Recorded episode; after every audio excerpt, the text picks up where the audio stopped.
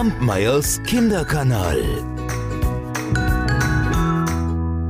Da lebte einmal eine arme Frau, die hatte einen einzigen Sohn. Eines Tages ging der Bursche in den Wald, und wie er so wanderte und wanderte, da kam er an einen Teich, den hatte er vorher noch nie gesehen. Und als er sich dem Ufer näherte, huch, da sprangen mit einem Mal drei wunderschöne Frauen aus dem Wasser, warfen ihre Vogelhemden über und flogen, schreiend und in Enten verwandelt, davon. Jetzt mal unter uns, er hatte zwar nicht so viel gesehen, aber eine von den drei Frauen, es war die in der Mitte, die hatte ihm ausgesprochen gut gefallen. Ha, aber das half ja nichts, denn die Vögel waren verschwunden. So ging er nach Hause und erzählte seiner Mutter, was er erlebt hatte.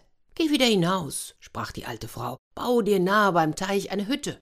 Da nahm er reichlich zu essen mit und zog hinaus in den Wald. Er richtete sich dort eine Unterkunft, und als wieder die Zeit des Neumondes gekommen war, da suchte er morgens und abends fleißig das Ufer ab, denn er hoffte, dass die Entenjungfrauen wieder geflogen kämen und ihre Flügelhemden abstreifen würden. Und als er eines Abends wieder an den Strand ging, tatsächlich, da lagen dort die drei Hemden. Schnell fasste er das mittlere, lief damit zu seiner Hütte und legte es in eine Truhe. Da klopfte es auch schon an die Türe. Ich bitte euch, lasst mich ein, ich habe mein Hemd verloren. Da öffnete er schnell und stellte sich hinter die Tür. Die Jungfrau trat ein und warf sogleich den Mantel über, der auf dem Bett lag, und dann bat sie ihn sehr um ihr Hemd. Aber er wollte es ihr nicht geben, und er ging, um seine Mutter zu holen. Auf dem Weg fiel ihm ein, oh, ich habe die Truhe nicht verschlossen.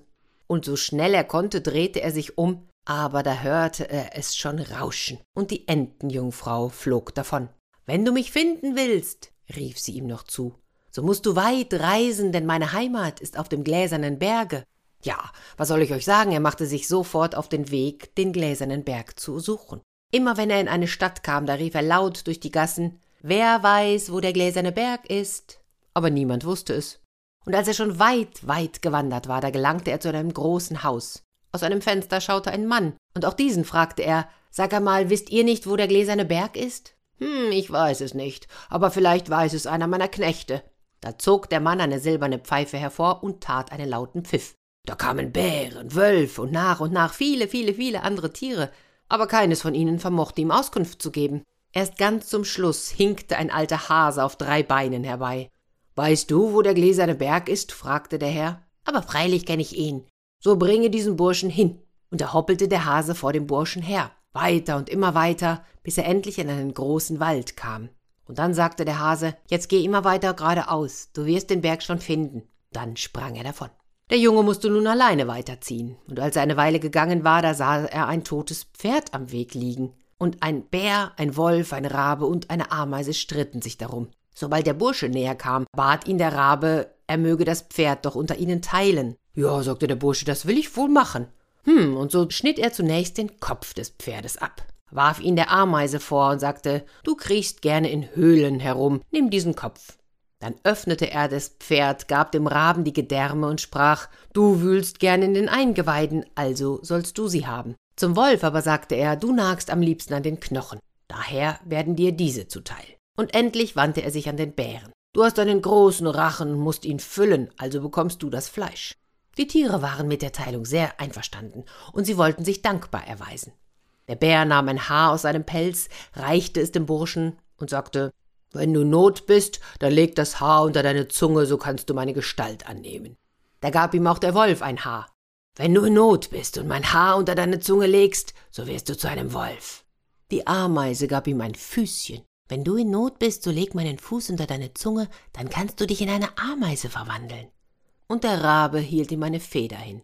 Wenn du in Not bist, dann lege diese Feder unter deine Zunge und du kannst als Rabe davonfliegen. Der Bursche dankte ihnen, steckte die Geschenke zu sich und ging weiter. Als er noch eine Weile gewandert war, da bemerkte er in der Ferne ein Blitzen, ein Leuchten und Funkeln. Ho, ja, das war der gläserne Berg. Jetzt war er fröhlicher Dinge und ging, bis er schließlich am Fuß des Berges stand. Und oben auf dem Gipfel sah er ein wunderschönes Schloss.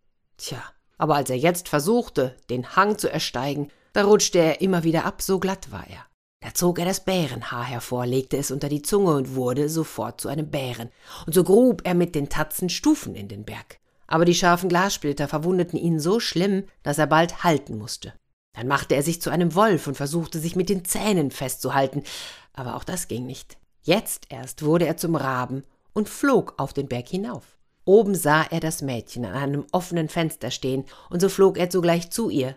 Sie begrüßte ihn voll Freude und sagte Meine Mutter ist eine Hexe. Du musst sie peinigen, und zwar so lange, bis sie dir erlaubt, mich zu heiraten. Danach ließ sie ihn im Zimmer allein und entfernte sich.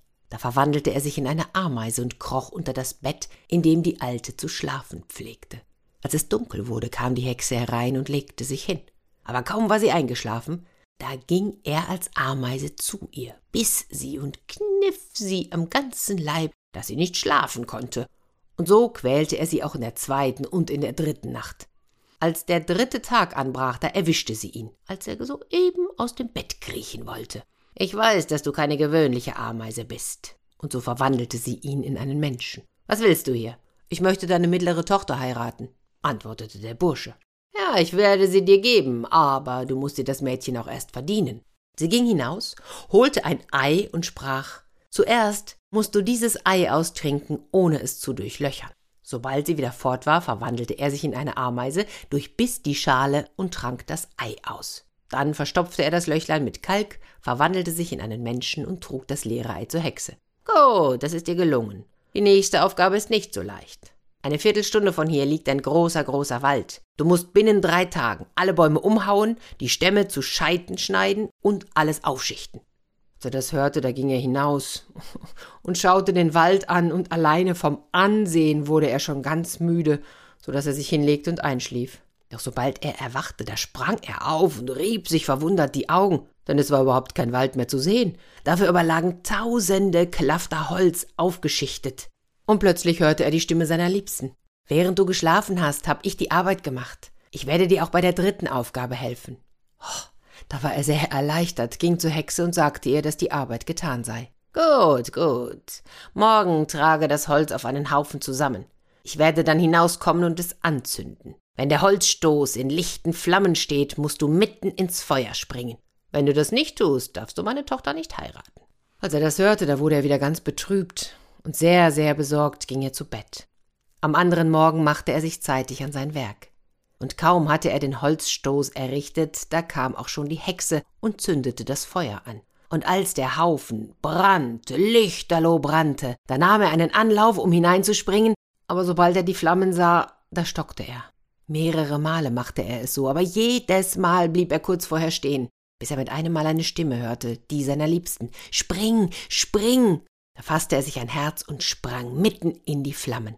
Da flogen die brennenden Scheite auseinander, und ihm geschah nichts. Und wo einst der Scheite hinfiel, erhob sich sogleich ein Haus, und es entstand eine schöne Stadt. Und in der Mitte, wo vorher der Scheiterhaufen gewesen war, da erhob sich ein Schloss aus Karfunkelstein. Und an dessen Tür stand seine Braut und hieß ihn willkommen. Da wurde Hochzeit gefeiert. Er holte seine Mutter zu sich, und so lebten sie alle lange, lange Zeit glücklich in jener Stadt, in jenem Schloss. Möget auch ihr so glücklich werden. Bis nächste Woche. Kampmeyers Kinderkanal.